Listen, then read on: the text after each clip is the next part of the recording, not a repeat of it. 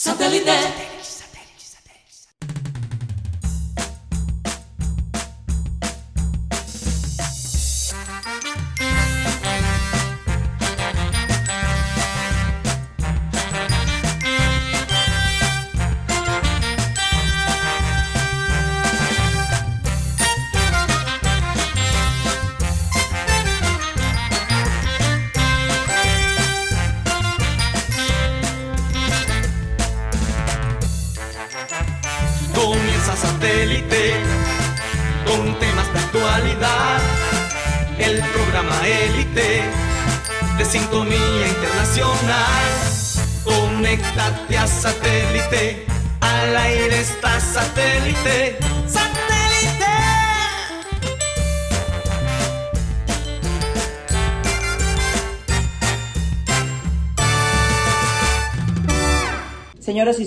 Bienvenidos a programa Satélite.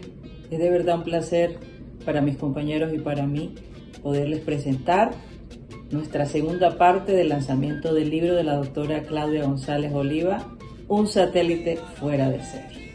Hoy no vamos a tener programa como normalmente lo hacemos, porque estamos de regreso a la ciudad de, de Barranquilla y bueno, queríamos aprovechar y compartir, como lo habíamos prometido, la segunda parte del lanzamiento del libro. Así que espero que todos lo disfruten. Yo quiero darle la palabra a Marcos Pérez Claro que sí. porque eh, su padre. Recuerda que tengo tres horas de transmisión. Ok, no, no, no. Cortito. Y solamente y que nos des tu que saludo. yo tengo de Abel aquí no se pueden referir.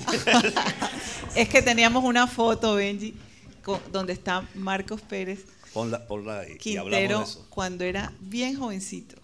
Muy simpático. Pero so- todavía soy jovencito. Sí. Eh, Un pelado, un pelado. sí, todavía. Y, y tu padre sale con mi papá además en un, en un afiche en Olímpica, la primera, yo creo hace mucho, cuando comenzaba, estaba Efraín Peñate, está tu padre, haciendo parte del equipo de esa emisora en sus inicios. Un placer estar con ustedes. Eh, bueno, tantas cosas que, que vivimos con Abel. Son tantas anécdotas, tantas, tanto recorrido que hoy hacen falta. Yo a veces me pongo a escudriñar la radio y quisiera escuchar a una serie de personas como mi gran amigo Efraín Peñate en sus programas románticos de la mañana. Románticos a las 7 de la mañana. Bueno, qué carajo, está bien, está bien. Eh, al Music Man. eh, una radio. Ahorita yo en la transmisión hablaba de la radio de antes. Incluso por algo será, por algo será. Si usted está aquí con Abel, por algo será. Eso fue un programa de un cachaco, Tocayo Ceballos. ¿Te acuerdas, Peñate? Tocayo Ceballos. Después vino un peruano, Martínez de la Torre, le preguntan qué es la cosa. La pregunta va, la pregunta viene y qué es la cosa. Todo eso desapareció de la radio. Hoy es la, la rápida, la suave, eh, sin, sin fondo. Ponte el disco, aquí está el pachanguero, no sé qué, pa, pa, pa, fuera gallo. Y se acabó la radio esa de inventos, los programas escaleras de la suerte de mi padre en emisoras unidas. eh, eh, estrellas y estrellados de la canción, los concursos para los muchachos que cantaban, las narra- los narradores fueron a las emisoras a concursar. Sí. Todo eso se terminó en la radio. Marcos, yo me pregunto, tú desde pequeñito veías a tu papá con un micrófono y, y- y eso, ¿cómo, ¿cómo era o sea, llamarse igual que tu padre? Y, No, no, eso sí fue una culebra. Oh my God. Sí, una vez. Porque estábamos hablando de eso ahorita. Yo comencé, cuando yo, yo tuve mi oficina de construcciones Arcontec Limitada y cualquier día le dije a mis socios, señores, me voy. ¿Cómo? Me voy al Tomás Arrieta a aprender a transmitir béisbol con mi papá. Como Marenco, yo tampoco sabía anotar, ya yo me anoto mejor que Marenco, pero bueno. Eh, no, es que la anotación no es un secreto. Tú, y- mi padre anotaba en taquigrafía. El único que anota en taquigrafía hoy en día es Ventura Díaz porque se lo aprendió a mi papá. Porque mi papá fue un mecanotaquígrafo de la Tropical Oil Company. Y entonces él te leía, te escribía el juego. Eso no lo puedes hacer tú hoy, nadie lo hace, ni en Estados Unidos ni en ninguna parte. Entonces, cada quien va creando un símbolo. Claro. Ya cuando tú miras, sabes que es esto. Mira para allá, ya sabes que es esto. Yo totalizo, hay gente que no totaliza, en fin. Entonces yo me fui al Tomás Arrieta a aprender a transmitir béisbol. Sí. Lanza el pitcher. La bola viene, foul Dijo un tipo, ese man le sacó la voz a la mamá. un, un tipo no, un colega nuestro, Efraín. un colega nuestro que está por Nueva York con un problema que tuvo con el, el ratón Pérez, ¿te acuerdas? Vizcaíno y Oliveros. Ah, claro. Una tremenda voz, Vizcaíno y Oliveros. Estaba en Radio Guado de Nueva York. Pero no, no, no, no, no ha sido fácil. Al punto de que yo apenas hoy en día, después de 35 años de estar transmitiendo pelota en Telecaribe, comienzo a adaptar términos y dichos de mi padre, porque antes no lo podía hacer, porque la gente me comparaba. Y eso es una vaina pesísima hasta que me pude sacudir y ya yo no soy el hijo de Marcos Pérez, sino Marcos Pérez Quintero. afortunadamente. Así qué bien, qué bien. Oye, Claudia. Qué bien. esa foto, esa foto tiene un, un detallazo porque resulta que hubo un grupo de jóvenes que comenzábamos a arañar el periodismo y a hacer cositas y vainas y quisimos entrar al círculo de cronistas deportivos del Atlántico donde incluso había gente que no era periodista como Chapman, el pesista, Efraín, ¿te acuerdas? Bueno, siempre cito a Efraín y quién está allá, el búho. Sí, está el búho. Rafael Sarmiento y Coley, la medio pendejadita, pues. Entonces, entonces, entonces estábamos a un lado, no pasaba nada con nosotros y metíamos la carta y venían las asambleas y no nos aprobaban y a mí se me ocurrió, no, no, esta vaina no es más y hemos creado un círculo aparte, seis deportes.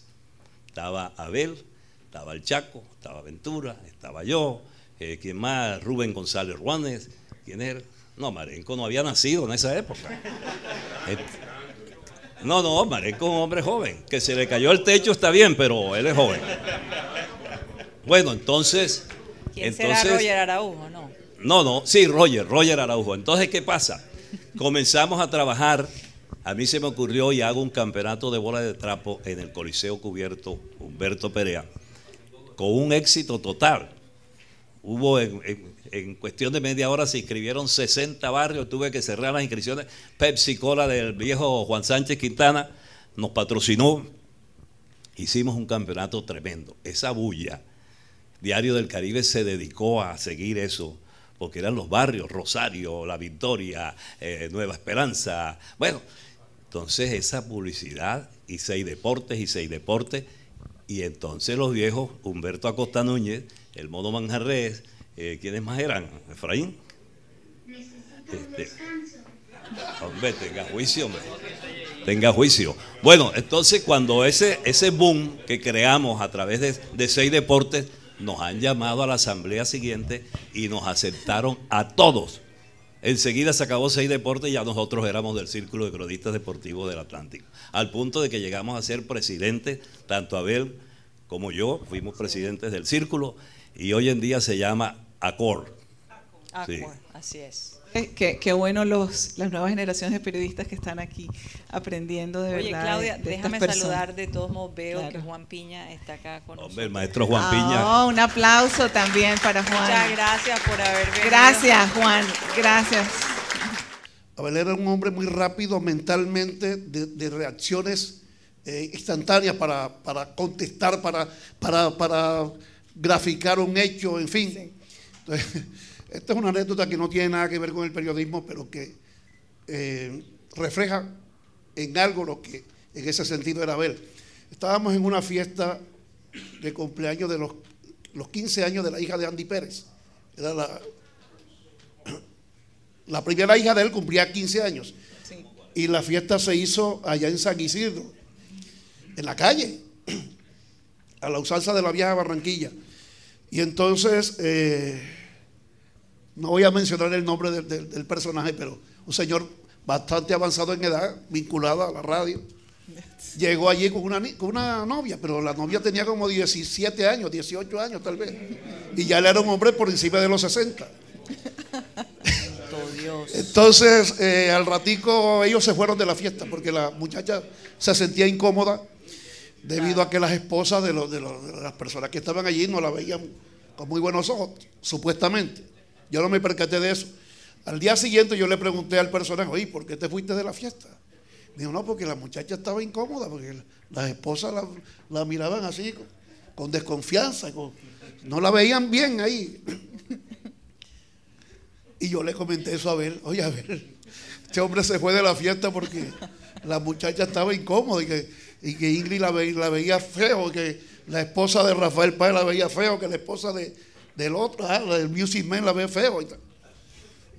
Y, a ver así rápidamente me dijo, no, hombre, esa peladita estaba contenta. Que a ver cómo que contenta si, se fue.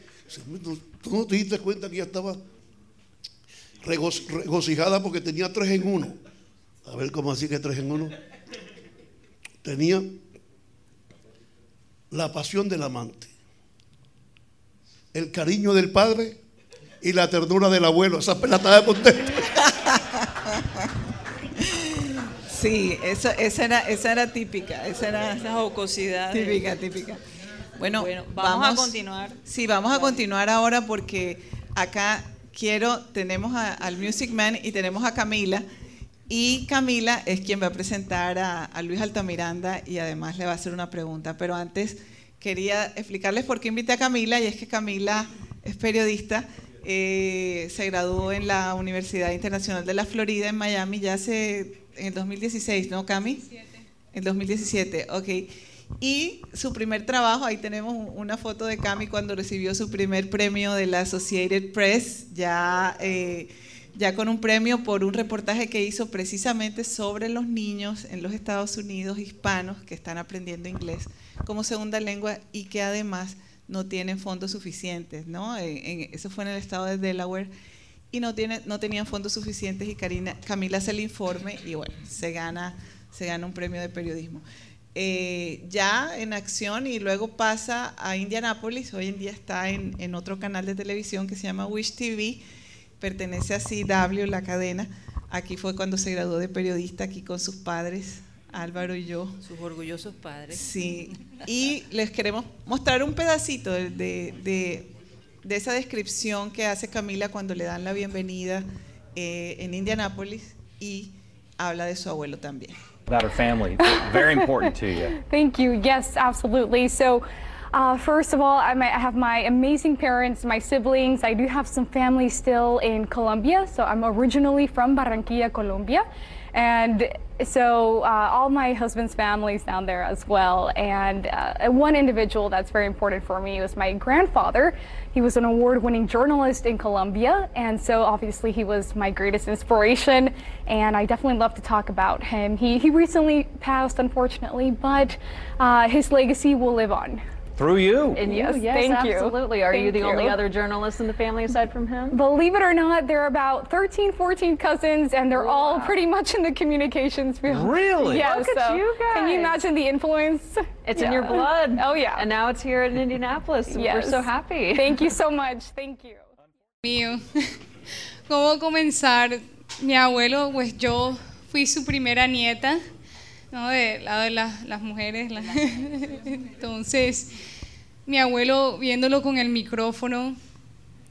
Yo dije que no iba a llorar.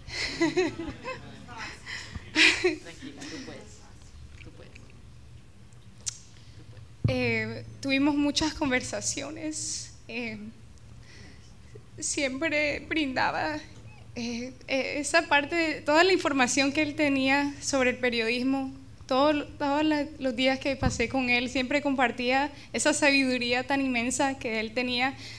Siempre aprovechaba para tener conversaciones con él. Eh, muchas veces mi abuelo salía a caminar para pensar, eh, supongo que compartía tiempo con Dios caminando, entonces a veces yo aprovechaba y caminaba con él para cogerle más de esa sabiduría tan inmensa. Y siempre me decía que después que Él se vaya de este mundo, que mire hacia las estrellas y que ahí nos vamos a encontrar. Y eso siempre lo tengo en mi mente, en mi corazón. Y el hecho que yo pueda ser reportera bilingüe en los Estados Unidos es muy importante para mí, porque he podido continuar ese tremendo legado eh, y, poder eh, seguir eh, esa pasión que él compartió conmigo muchas veces. Y, y deseo mucho continuar haciendo eso y pasarlo, por supuesto, a las futuras generaciones. Y también tuvo mucha influencia en mi esposo Sergio Martínez. Eh, mi, mi, abuelo nos apoyó mucho. Pues ya es otra historia. Sí, porque Camila, Camila, Camila conoce a Sergio cuando Sergio está trabajando con, con mi padre. Y aquí tenemos también a los padres de Sergio que están acompañándonos. Su padre también es escritor y ha publicado también varios cuentos, así que eh, la comunicación sigue. Y Camila mencionaba en esa entrevista que sus primos, todos, todos los nietos de, mi papá tienen algo que ver con las comunicaciones. Nuestra sobrina Isabela Dugán, que aquí está su abuelita, doña Adelita Dugán, eh, fue la que diseñó la portada del libro. Así que, bueno, ahí cada uno de los nietos hizo hizo su aporte. Tenemos productores de hay cine. Hay productores de cine. Sarita va a estudiar producción. el hijo de, Abel, el hijo mayor Samuel también estudia periodismo. El segundo hijo es cantante. bueno, todos están como que Estamos buscando vendedores de publicidad. Recibimos hojas de vida por si hay por ahí algo. Pero eh, Camila quiere, quiere hacerle una pregunta a Luis Altamiranda porque de todas maneras, y, vamos a ver un videíto también de ese maravilloso programa, Camila. Bueno, eh, Luis, obviamente más conocido como el Music Man. y bueno, eh, pienso que es primera vez que, lo conozco. Sí, hoy. conoció de niña. Ah, de niña. Y bueno, claro, Luis y, mi abuelo eh, compartían esa misma pasión, ¿no? De la radio y, la música. Y sé que también fue compañero de mi abuelo, eh, especialmente durante sábados espectaculares, eh, que también obviamente llevó a ganar mi abuelo el premio India Catalina en Telecaribe. Entonces, bueno, aquí podemos ver algunas imágenes y por supuesto veamos ese videito. Tenemos un video music, a ver si tú te acuerdas. Muy buenas tardes, señores televidentes. Aquí Abel González Chávez, a través de Telecaribe. Vamos a presentarle nuestro programa de costumbre, con todo el sabor del mundo, con todo el sabor del Caribe, con todo el sabor del mar. Bueno, es la primera vez, señores televidentes, que me voy a poner trascendental en la presentación de un espectáculo musical. Pero vale la pena, sinceramente. Hoy, hoy, cuando estamos grabando este programa, han pasado unas 14 horas del espectáculo que Wilfrido Vargas presentó en el Mira de la Rosa. Y nosotros hemos quedado tan impresionados, tan maravillados por la forma como Wilfrido manejó ese espectáculo, porque hacía mucho rato que no veíamos en el Amira este tipo de espectáculo manejado como Wilfrido lo manejó. Entonces por ello es por lo que me voy a poner trascendental a la hora de presentarlo a él. Sí. Me, reclama Wilfrido que solemne. Me voy a poner solemne porque eh, quiero dejar que el artista desarrolle toda su creatividad, todo su trabajo. Yo descubrí en Wilfrido un hombre, un geométrico, un estético, un hombre que maneja la coreografía, un músico por la armonía de, sus, de los componentes de la orquesta, maneja el teatro. En fin, cuando uno mm, se da cuenta del manejo del manejo artístico, de la mecánica artística de, un, de, una persona como Wilfrido y su gente, pues tiene que dejar que, que, él desarrolle. Wilfrido nos presentó todo el proceso del merengue, inclusive sus grandes protagonistas. Y yo quiero que él, en este programa Sábados Espectaculares, se manifieste tan espontáneo como se, se manifestó en el concierto de la Mira de la Rosa. Wilfrido, te quiero dar la bienvenida sinceramente como uno de los grandes huéspedes de honor de Barranquilla y de Colombia por tu capacidad artística, por tu profesionalidad. Un aplauso, por favor, para este gran artista internacional que le ha dado lustre a un ritmo centroamericano y del Caribe como el merengue. Señoras y señores, Wilfrido Vargas en Sábado Espectaculares. Queremos seguir oyendo a Wilfrido. Music, ¿cómo, ¿Cómo fue esa experiencia acá? Tanta, tanta memoria, ¿cierto? Entonces, ¿cuál fue tal vez el momento más impactante o lo que recuerdas más? Yo creo que necesitaría un día entero o más para hablar de Abel. Nos conocimos en el año 1960 y 62, 62. 62, sí, eh, estamos sacando la cuenta, 59 años de amistad con Abel. Y una amistad no cualquiera, éramos como hermanos. O sea, eh, cuando lo- nos conocimos, eh, ambos tra- trabajábamos en, como agentes vendedores de seguro y después de electrodomésticos y esas cosas. Eh, yo tenía 20 22, 24 años y Abel era menor que yo, cinco años menor que yo. Pero la personalidad de él pues rep- representaba a una persona de, más edad. Y bueno, eso es yo tengo historias tan lindas, tan anécdotas con Abel que de verdad estoy a la hora que no creo que Abel se haya muerto. Lo tengo en mi mente y mi corazón porque fuimos amigos entrañables. Un personaje interesantísimo, Abel. Inteligente, con una visión futurista importante. Y para mí, en una sola palabra, un- una persona afortunada en la vida. Todos sus propósitos, sus proyectos, sus deseos se les cumplieron. Soy testigo. Y la personalidad de Abel era una personalidad, era un, bacán. Por eso eh, hubo una empatía cuando nos conocimos en los años 60 como agente vendedora en la calle 35 San Blas con 43 20 de julio en la esquina de Altía.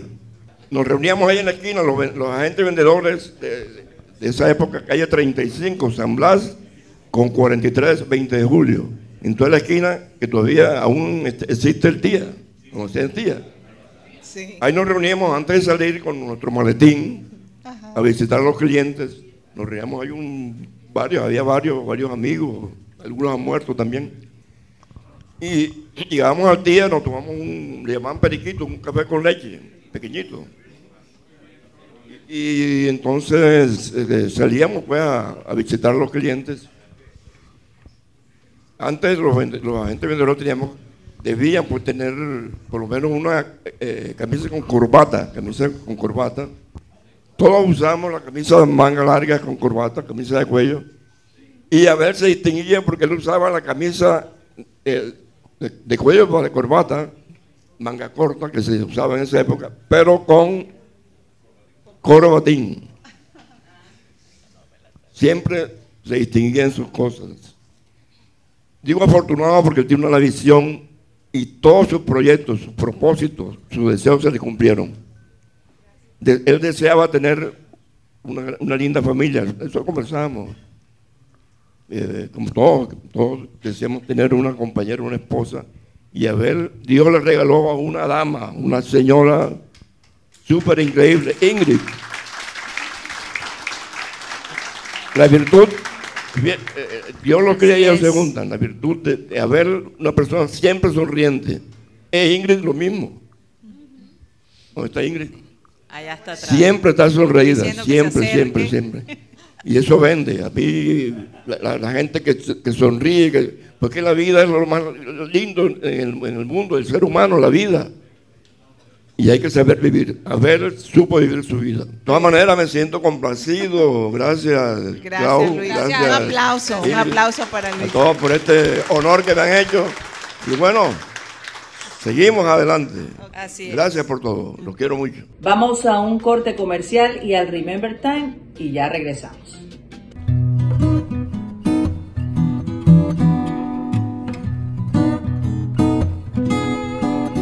Tú hablabas de que a Cadilla no se le puede dar esa oportunidad porque frente al micrófono hay que controlar muy bien la lengua.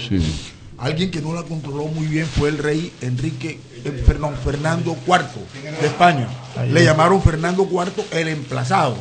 Ajá, porque. Resulta que él, tenía muchos enemigos. Él era hijo del rey Fernando III, que había sido el conquistador de Jaén. Por eso él era cuarto. Y entonces eh, él iba, iba con su tropa y resulta que al parecer partió una bala y él creyó que, que era un atentado que habían hecho contra él. Entonces mandó a sus guardias a que rodearan la montaña, capturaron a dos muchachitos apellido Carvajal y dijeron, no, estos fueron los que atentaron contra la vida del rey. Carvajal, el que hace las cosas Sí, bien. ni más ni menos. Entonces lo condenaron a muerte. Entonces, Los, los metieron en unas aulas y los lanzaron desde arriba, desde la montaña. Hasta que se Y resulta que Se desintegraron. no, pero uno de los Carvajal le dijo, somos inocentes, ¿ah? Y lo esperamos a usted dentro de cuatro días ante el tribunal de Dios. A los cuatro días murió el rey Fernando IV y se le conoce así, Fernando IV el emplazado, por haber hablado más de la cuenta. No hagan más de ocho. Son dos vainas. No hablen más de la gente. No hagan No, más de a ver, y ocho. este- usted se va para el sur de Bolivia y lo que hay son desplazados, eso no es de ahora. Emplazado. Emplazado. Ah, no, yo pensé Bartolomeo, en- mira. Ah. empla- Pe- Pepe, explícale qué quiere decir emplazar. El verbo emplazar. Sí, emplazar es citar. Y Es decir, desplazar. Convocar, Desplazar, llamar. llamar. Y desplazar es lo contrario, echar de una parte. No, yo entendí al revés, a ver, ¿ya me entiendes? Sí, tú entendiste desplazar. Eh, eh, o sea, cuando tú dices emplazar hay que llamar, armar. Llamar, y ven acá, loco.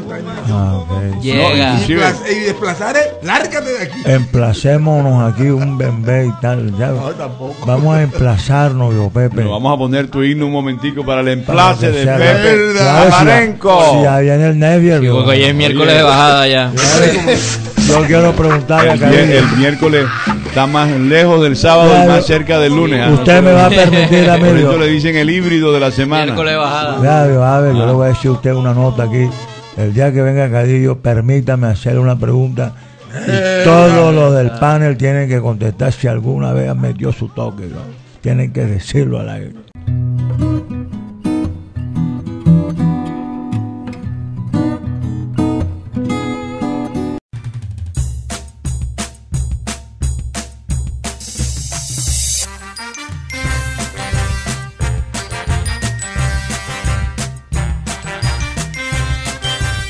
Contar un poquito que con todo este el tema de la tecnología y cuando mi padre estaba en Estados Unidos, eh, que logra eh, hacer lo que de pronto muchos se vieron obligados a hacer, nos vimos obligados a hacer en la pandemia y era trabajar desde la casa.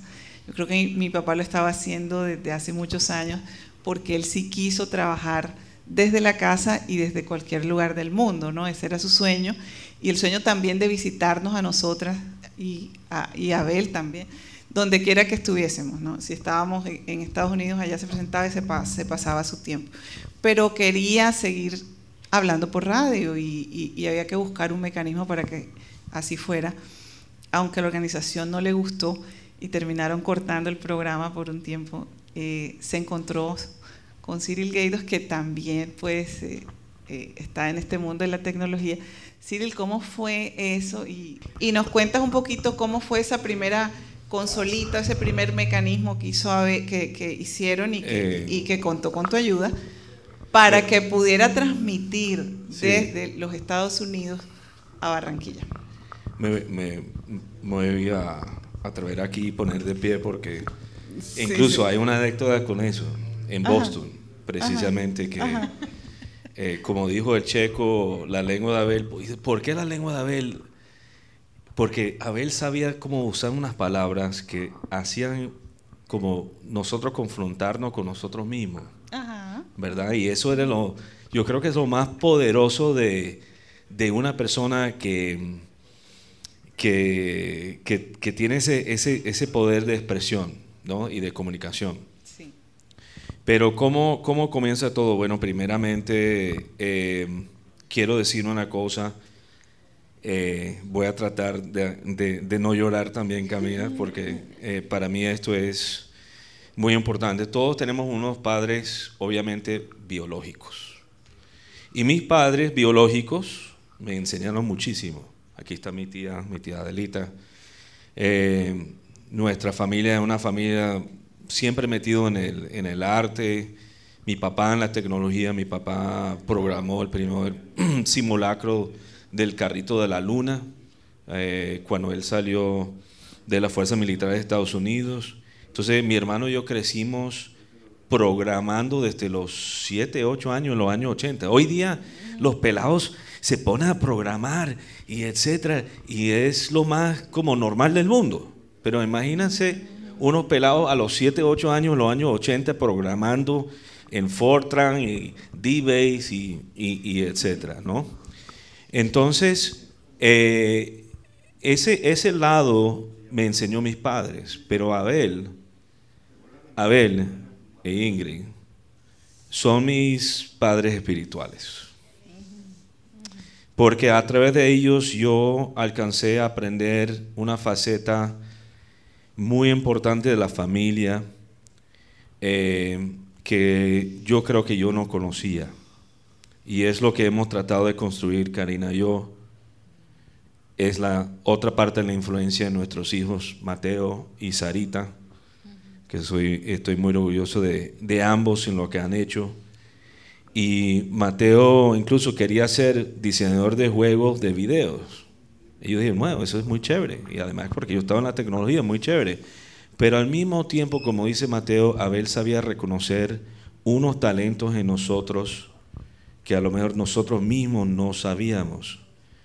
Y cuando Karina y yo nos casamos y me metió en la radio y empecé a trabajar en la radio en el programa, eh, y a pesar que yo conocía la tecnología, cuando él llega a Boston, aquella vez, y está tratando de llamar y, y hacer este, eh, esta filosofía de él, de, de, touch and go, de touch and go, de empezar a, a, a estar en un sitio y transmitir de aquí, de acá, y etcétera, y tener esa flexibilidad. No había ese, digamos, calidad de sonido y es la razón que, al fin y al cabo, eh, digamos, sus patrones en ese momento no le gustaba, primera vez porque calidad del sonido y después era por el costo. Entonces solucionamos primero la calidad. Entonces realmente el primer aparato para esas transmisiones remotas, que luego, sí, vino el internet y todo, el live stream y todo, que es realmente lo que dio para lo que es ahora mismo la transmisión uh, por internet, era una cajita, una simple cajita Gerdner, marca Gerdner, que tenía una entrada para el micrófono y tenía una salida RJ11 para el cable del teléfono. Y esa cajita uh -huh. amplificaba el sonido y limpiaba el sonido de tal punto donde él podía transmitir desde Boston Luego vino el, bueno, ok, todavía era transmisiones por teléfono y etcétera, y el máximo dirigente del, de, de, la empresa finalmente dijo, no, yo pago, la, yo pago. Y porque yo había dicho a Abel, teníamos unos planes y empezamos a armar planes filosóficos que hoy día, años después, estamos finalmente como concretando cosas que Abel y yo habíamos craneado en ese momento de las tres o cuatro semanas que se había pagado el programa. Pero yo dije, ¿sabe qué, Abel? Si tú quieres, quédate aquí, vamos a hacer vainas juntos, pero te aseguro en tres semanas a lo mejor te van a llamar de vuelta y tú vas a estar de regreso allá en el programa transmitiendo. Y así fue. Y así fue. Pero ¿por qué? ¿Por qué? Porque esa voz hizo falta. Quedó ese vacío de la persona que representaba Barranquilla y el pueblo. y, a, y, a, veces no es tanto solamente la tecnología que puede que tener, digamos, la cosa más maravillosa tecnológicamente, pero es tener lo importante para cumplir con tu meta. Y esa fue la parte porque yo sabía mucho de tecnología en ese momento. Pero Abel me enseñó a decir, mira, ¿qué es lo que vas a hacer con esa tecnología? ¿Cómo lo vas a usar? para los propósitos. Y eso también me hizo pensar cuáles son mis propósitos.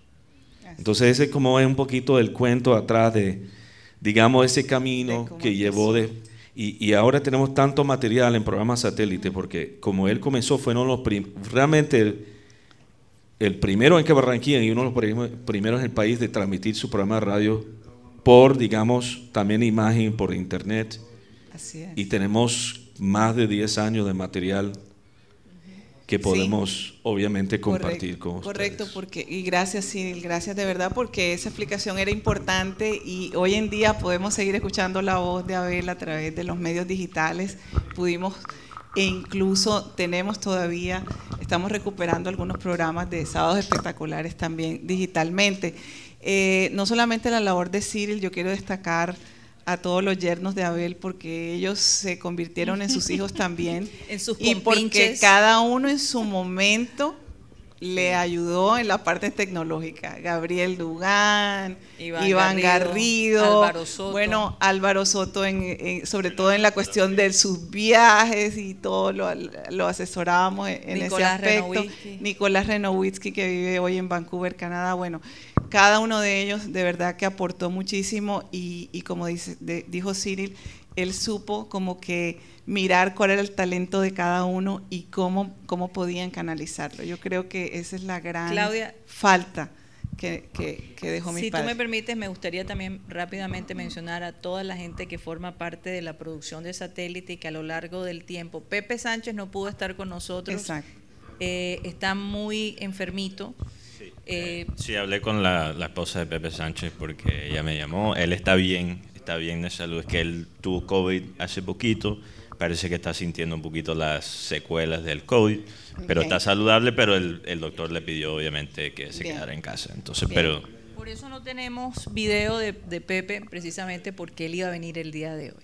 Pero entonces quiero destacar a Benjamín eh, Bula o Benji Bula, eh, Raymond Hernández. No, pero ellos, Benjamín eh, es su eh, papá, ellos nos Benji, prometieron es unas Benji palabras, ellos nos Benji. prometieron unas Nos palabras. prometieron unas palabras. Tox Camargo, acá está. eh, grandes amigos de Abel y Tim. Briseño. Tim Briseño.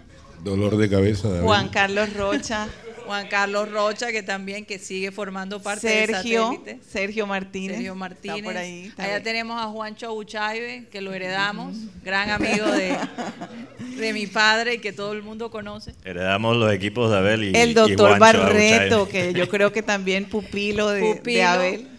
Edgardo Ni- Barreto. Ni, tanto. ¿Quién más tan tenemos pupilo. allí? Aquí está Lucho Ah, no, está, Martínez. está Plinio Pires por ahí. don Plinio Plinio. Pires, ahí está. Plinio claro que está. sí. Eh, eh, el- Creador de la música del satélite. El Tigre Trujillo. El Uy. Trujillo, ahí está. ¿Quién No, no, es que si ahí? comenzamos a Ese es mencionarlo Isquia, a no todo es el el lado. tigre. Tony. Caballero. Tony Caballero, aquí quiero eh, mencionarlo muy especialmente Caballero. porque Tony nos está organizando Barranquillas y Tony, eh, definitivamente yo lo yo veo a Tony en mi casa desde que yo tendría como 14 añitos, Tony. Gutipedio también, que está ahí. Es que, es que- es que tengo que precisamente... Benjamín Gutiérrez, por favor, ponte de pie. Benji, eh, ah, Guti, Guti, perdón. Guti. Mira, obviamente todos lo conocemos por Guti, Gutipedio, muchas cosas, pero mira, la primera persona cuando tomamos la decisión, después de que Abel falleció, que creyó en el proyecto de continuar, es ese hombre ahí atrás. Y yo quiero decirte que yo te estimo muchísimo. Te quiero mucho, tú eres parte de la familia. Y además, eh, nosotros eh, admiramos mucho cuánto has crecido como persona, como periodista, y siempre vas a tener un lugar especial en nuestra familia, familia satélite, no solamente satélite, pero de verdad como familia, como persona, porque tú, tú lo mereces, eres eh, un ser espectacular. Gracias, gracias. Y, y, y, y yo creo que nos saltamos una parte porque Abel iba a presentar a Omar Barros y, y quiero que lo haga antes de que se nos, se nos agote Se el nos tiempo. acabe el time. Eh, a, a Hamilton, a, don Hamilton Mercado, que también está Hamilton Ah, Mercado, Dios Hamilton mío. también Ya ve, ya gran ve. amigo, gran amigo. que debe estar muy feliz en estos días que está. Bueno, no voy a hablar de política aquí. Bueno, voy a presentar eh, a, un, a un amigo. eh, tenía el discurso preparado y se me borró. Omar Barros, si ustedes Omar Barros era un oyente del programa de Higuera y era un acucioso hincha de la estadística. Entonces él anotaba todo y Hugo todos los días rifaba una bicicleta y se la ganaba él. Un oyente que me diga cómo quedó el Junior en el 1960 y tal y llamaba Omar 3 a 1, goles de tal, bicicleta. Un oyente para tal Omar unos patines, o sea, todo lo que rifaba Hugo se lo ganaba Omar Barros. Y un día Omar, Hugo lo llama y le dice, pero hay que reclutarlo, pues", y se lo trajo para... Pero pasó por la época esa de vender publicidad, que no es fácil. Y entonces cuando ya se aburrió dijo, no, me retiro de la radio. Entonces En ese día yo estaba un poco rebelde con mi padre, que tuvimos algunos momentos de rebeldía natural, y me fui... No, yo fui un chico incomprendido. Oye, y entonces armamos un programa en Todelar y tal. Y entonces Abel decía, te vas a quebrar en Todelar, Abelito. Entonces me llevé a Omar Barros para Todelar y armamos un equipo allá bacano. Entonces, pero Omar Barros me dice, me tienes que pagar. Yo por cupos no trabajo más. Bueno, al final, Omar, yo volvemos a emisor Atlántico después que se, las aguas bajaron con Abel otra vez, entonces nos abrazamos y tal. Vente para acá, Abelito, ese Todelar se está quemando. Vente antes que se queme esa vaina. Entonces regresé a emisor Atlántico, pero me traje a Omar. Abel siempre fue muy escéptico de los periodistas nuevos, siempre dijo, se lo quedó mirando así, "Joder, Abel, tiene pinta así, pero ¿será que tú? Créele que el man es bueno. Abel. Vamos a probarlo dos días para ver tal. Tan, Lo probó. Una semana, bueno, esa semana, ¿cuántos años fueron? Omar, como 20 puyas, ¿no? ya toda la vida. Así que un- es un hombre al que aprecio mucho y sé que es un gran periodista, gran locutor, gran amigo y tiene, aunque usted no lo crea, tiene más de 30 años en la radio. O sea, una vaina medio loca para ser un hombre eh, tan joven. Y ahí vino la historia de él. Omar, gracias por estar aquí, mi hermano. No, el, el honor es mío y créanme que, que a todos los presentes, a, a Claudia, a Karina, a Cyril, a Matthews, a todos los que estamos acá, eh, es un honor enorme. La verdad me, me sorprendió gratamente cuando me invitaron. Indudablemente Eddie ha contado la historia como es. Yo tengo ya 33 años, yo llegué a los 15 a Caracol Radio. Eh, y recuerdo que ese episodio en todo el ar duró un mes. Y Creo que todavía te lo estoy debiendo, ¿no? No sé si alcancé a pagarte. eh, creo que Abel terminó ese, ese, ese monte. Ah, Abel terminó de pagar la Sí, sí, sí. Eh, en el 97, eh, Abel, Abel siempre fue un hombre de avanzada, como lo han dicho todos, pero creo que un punto que yo creo que nunca lo he hecho público, no, lo he hablado de familia, sí, sí lo quiero contar hoy acá y compartirlo.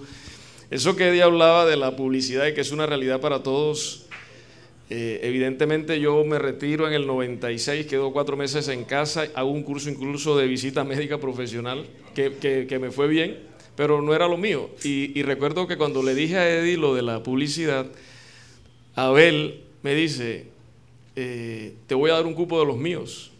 No se me olvida. Abel, Abel comenzó dándome ese respaldo de lo que yo no había podido mantener en los medios y eso me motivó, por supuesto. Y en medio de sus proyectos, que fueron muchos los que compartimos, eh, eh, yo fui creciendo tanto en el programa como también en la parte económica, porque Abel, cuando creó la página Sport Colombia, siempre fue eh, un hombre justo y que el trabajo te lo valoró. Eh, indudablemente que, eso que decía Cyril también es verdad. Abel, Abel lograba sacar esa parte que de pronto tú tenías allí dormida y te la potenciaba de una manera impresionante. Abel siempre va a permanecer en todos nosotros, tanto en sus familiares, en sus amigos, en sus hijos, hijas, nietos, compañeros. Abel, Abel dejó un legado gigantesco y, creo que esta reunión de hoy es la muestra más fehaciente de ello. Yo le decía a Cardo Caballero, a quien tengo aquí a mi derecha, de cómo, fíjese hoy cómo después de tres años, eh, ustedes hoy presentan un libro de Abel, vemos cómo está Camila, Cyril, Matthew, Benjamín, Tox, Raymond, todos, o sea, continúa, Eddie, todos. Entonces, yo siempre voy a guardar, y se lo dije también a la señora Ingrid en su momento, una gratitud inmensa, porque este paso de mi vida, pues todavía sigue contribuyendo para que yo continúe creciendo como persona y, por supuesto, como profesional. Muchas gracias. Gracias. Yo sé que ya no, no tenemos tiempo. Quería agradecerles de nuevo por venir, que agradecerles por estar aquí. Eh, yo creo, Cari, que nos vamos ya Sí, de vamos despedida. a- Vamos, al, al video que tenemos final. Hay dos videos que tenemos, Fernando Perea. Gracias Fernando Perea, venir. gracias por venir. Este es otro súper especial amigo, su padre, Dios mío, su padre. Entonces, tomamos la decisión, tomamos la decisión, y si me permiten, por favor, ya vamos a concluir, de mostrar la entrevista con Edgar Perea, un pequeño eh, momento ¿no? de, de esa entrevista que dio mucho de qué hablar y el último programa de Abel González. Así que a todos muchísimas gracias, de verdad los tenemos en nuestros corazones y vamos a ver estos dos videos para concluir nuestra presentación. Quiero confesar públicamente que a Edgar Perea me lo gocé. Yo me gocé este caballero, viajamos bastante, que hemos viajado Bastante, bastante que hemos compartido, inclusive a nivel personal porque Perea es padrino de mi matrimonio. Sí, señor. nosotros fuimos pues, padrino del matrimonio de Ingrid con Abel. No, y, y alcahuete. Y ya- bueno, no, yo era el alcahuete tuyo, es que me vas a decir esa vaina a mí. Es que ahora me vas Ah, Acuérdese, acuérdese que yo era el que arreglaba la pelea. Oye, que, que el alca- yo era el alcahuete tuyo. Secretos guardados. Oh. Íbamos a buscar a Ingrid a- al Sears que trabajaba Oye. ella te acompañaba. No, no, déjame que. A veces nos invitaban muchachos, a Cheo Feliciano y a mí, porque en un momento dado, eh, Cheo y yo trabajamos al principio del Cheito. Fe- Cheito Feliciano. Y entonces a veces íbamos a acompañar a Edgar y nos tocaba decir mentiras y tal. No, no, no, yo te tuve que inventar un poco de vaina. Sino que lo diga. Bueno, no, no vamos a recordar esos tiempos que fueron muy bonitos. ¿ah? Sí, sí, claro, el comienzo de todo. Un saludo para doña Miriam, si nos está escuchando. Solo ella sabe. No. Ustedes se pueden imaginar. Tú, tú fuiste causante No, pero no, yo. Me llevaste al aeropuerto.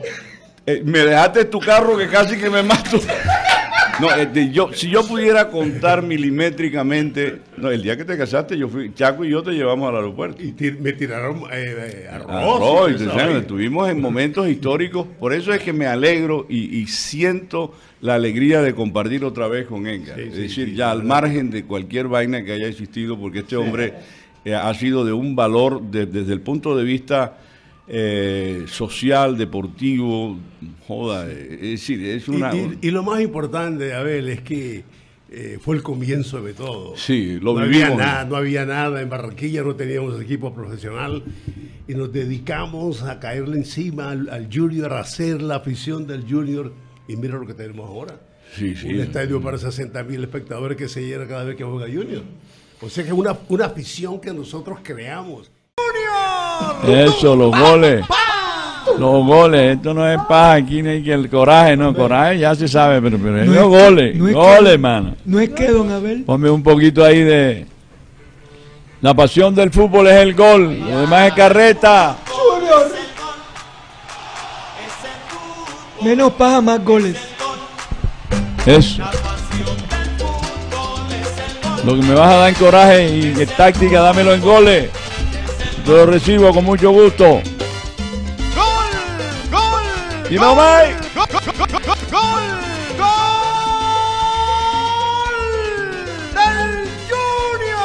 A- Abel, a- así se debería llamar la columna de Guti en Caribe Sano, menos paja, más goles. No, no exageres, tío, está exagerando. Voy Sí, con el menos versículo. bla, bla y Vamos a apaciguar los así ánimos. es, así es. Vamos a apaciguar los ánimos. El ladrón no viene sino para robar, matar y destruir. Yo he venido para que tengas vida y para que la tengan en abundancia. Se lo dijo Jesucristo. Qué enternecedor y qué esperanzador es todo lo que dijo Jesucristo. Lo más grande es la vida eterna. Después que el man resucitó, ya tú tienes esperanza de poder vivir en otra galaxia, en otra dimensión. Y que no vas a quedar allí cuán largo eres comido por los gusanos. Por eso siempre digo, lo único que tiene futuro en este mundo es el espíritu. El cuerpo no tiene futuro. Se nos acabó el time. Satellite, satellite, satellite, satellite.